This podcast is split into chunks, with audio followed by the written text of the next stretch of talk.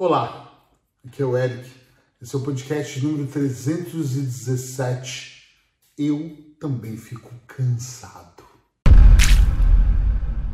Ah, hoje eu quero entrar num assunto que é normalmente tema de muitas perguntas para mim. Eu recebo muitas perguntas, às vezes as pessoas dizem assim, Eric, eu estou extremamente cansado. Estou cansado da vida que eu levo, estou cansado de não ter resultados, estou cansado das pessoas que estão ao meu redor, estou cansado de acordar todos os dias de manhã e fazer a mesma coisa, estou cansado da vida e eu vou contar uma coisa para você que talvez você já tenha em mente, mas que é importante. Eu, Eric, também fico cansado. Eu também, por todo o estudo, toda a experiência, todo o mergulho que eu faço todos os dias, e mesmo tendo um mindset muito virado para ação, para execução, para fazer, eu tenho muitos dias do meu ano que eu também estou cansado.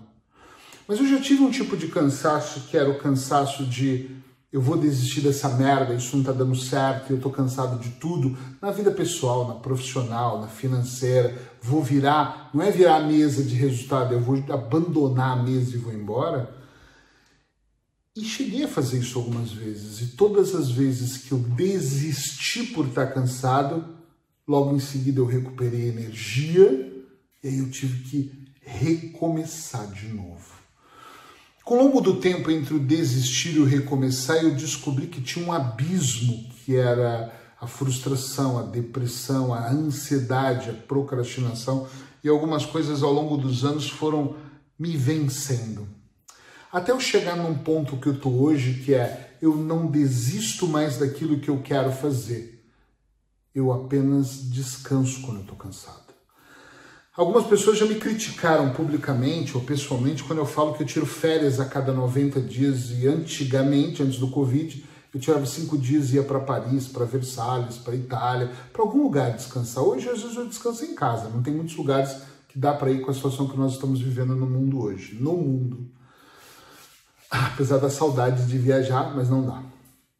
Mas eu preciso de duas coisas importantes na minha vida que eu tenho como regra. Um dia da semana descansar, que não necessariamente seja o domingo, às vezes é terça. Eu tenho essa liberdade pelo meu trabalho. Mas eu preciso de um dia para descansar. Um dia para descansar é para não fazer nada que esteja ligado a conexões de pensamentos, de construções, de padrões. Um dia onde eu não tenho que gravar que eu grave com antecedência um dia onde eu fico tranquilo. E eu todas as semanas faço essa programação. Tirando que, como sou eu que coloco tudo no ar, faço questão, aquele dia de descanso, a única coisa que eu faço de manhã é colocar as coisas no ar. Nesse momento eu estou fazendo um programa chamado 30 mais um desafio, então eu faço a live de manhã. Fora isso, eu só descanso o tempo inteiro, tempo todo, porque eu preciso de descansar, de relaxar para eu recuperar as energias e começar tudo de novo. E eu preciso que a cada 90 dias, mais ou menos rigorosamente, não é rigorosamente bater 90 dias eu paro tudo, porque eu estou no meio de compromisso, mas a cada 90 dias eu dou uma pausa de 5 dias para eu me desligar, ler livros diferentes, praticar mais exercícios físicos, conversar mais com a minha esposa sobre coisas à toa, fazer coisas que uma pessoa normal faz, porque minha vida não é uma vida normal. Eu tenho uma vida sobrecarregada. Eu preciso disso. Sabe para que eu preciso? Para eu não desistir. Então, às vezes, se você está muito cansado e a vida está muito difícil, tenta dar uma pausa. Eu já falei isso com pessoas que eu atendo online que falam: Eric, mas eu sou funcionário público, eu trabalho para outra pessoa, eu não posso ter esse descanso todo. Então, aproveite o seu sábado e domingo, ou o dia da sua folga, e descansa plenamente. Chega em casa, procura fazer uma dinâmica de uma maneira que você consiga dormir um pouco mais. Que você consiga, às vezes, meia hora de sono a mais, às vezes, faz uma diferença brutal na nossa vida. Meia hora dormindo mais cedo faz uma diferença brutal na sua vida. Agora, se você faz parte daquele time que diz eu não consigo, não dá, eu não consigo, não tem jeito, aí esquece. Eu até te aconselho que pare de ouvir os meus podcasts, porque nada do que eu te dizer vai ajudar. Porque você tem aquela mania de falar não consigo, não dá, não tem, comigo não funciona. Tá aqui perdendo seu tempo. Sai daí e vai ver vídeo de comédia que vai ser mais divertido do que ouvir um cara aqui careca falando sobre desenvolvimento pessoal. Agora, se você está no time de eu ainda não consigo isso, mas eu quero conseguir, aí nós estamos falando a mesma língua. que é eu também muitas coisas eu não conseguia. Eu comecei a observar, compreender como eu fazia o processo, mergulhar dentro do processo e fazer acontecer, executar aquilo bem feito. Tá entendendo o nível de diferença que tem aqui? Executar aquilo bem feito. Isso é extremamente importante. Às vezes eu ouço pessoas que não estão só cansados da sua vida, estão cansados de toda a vida, estão cansados da relação, estão tá cansados dos pais, dos filhos. A pessoa está à beira de quase se matar. É claro, eu recebo essas pessoas no meu consultório online.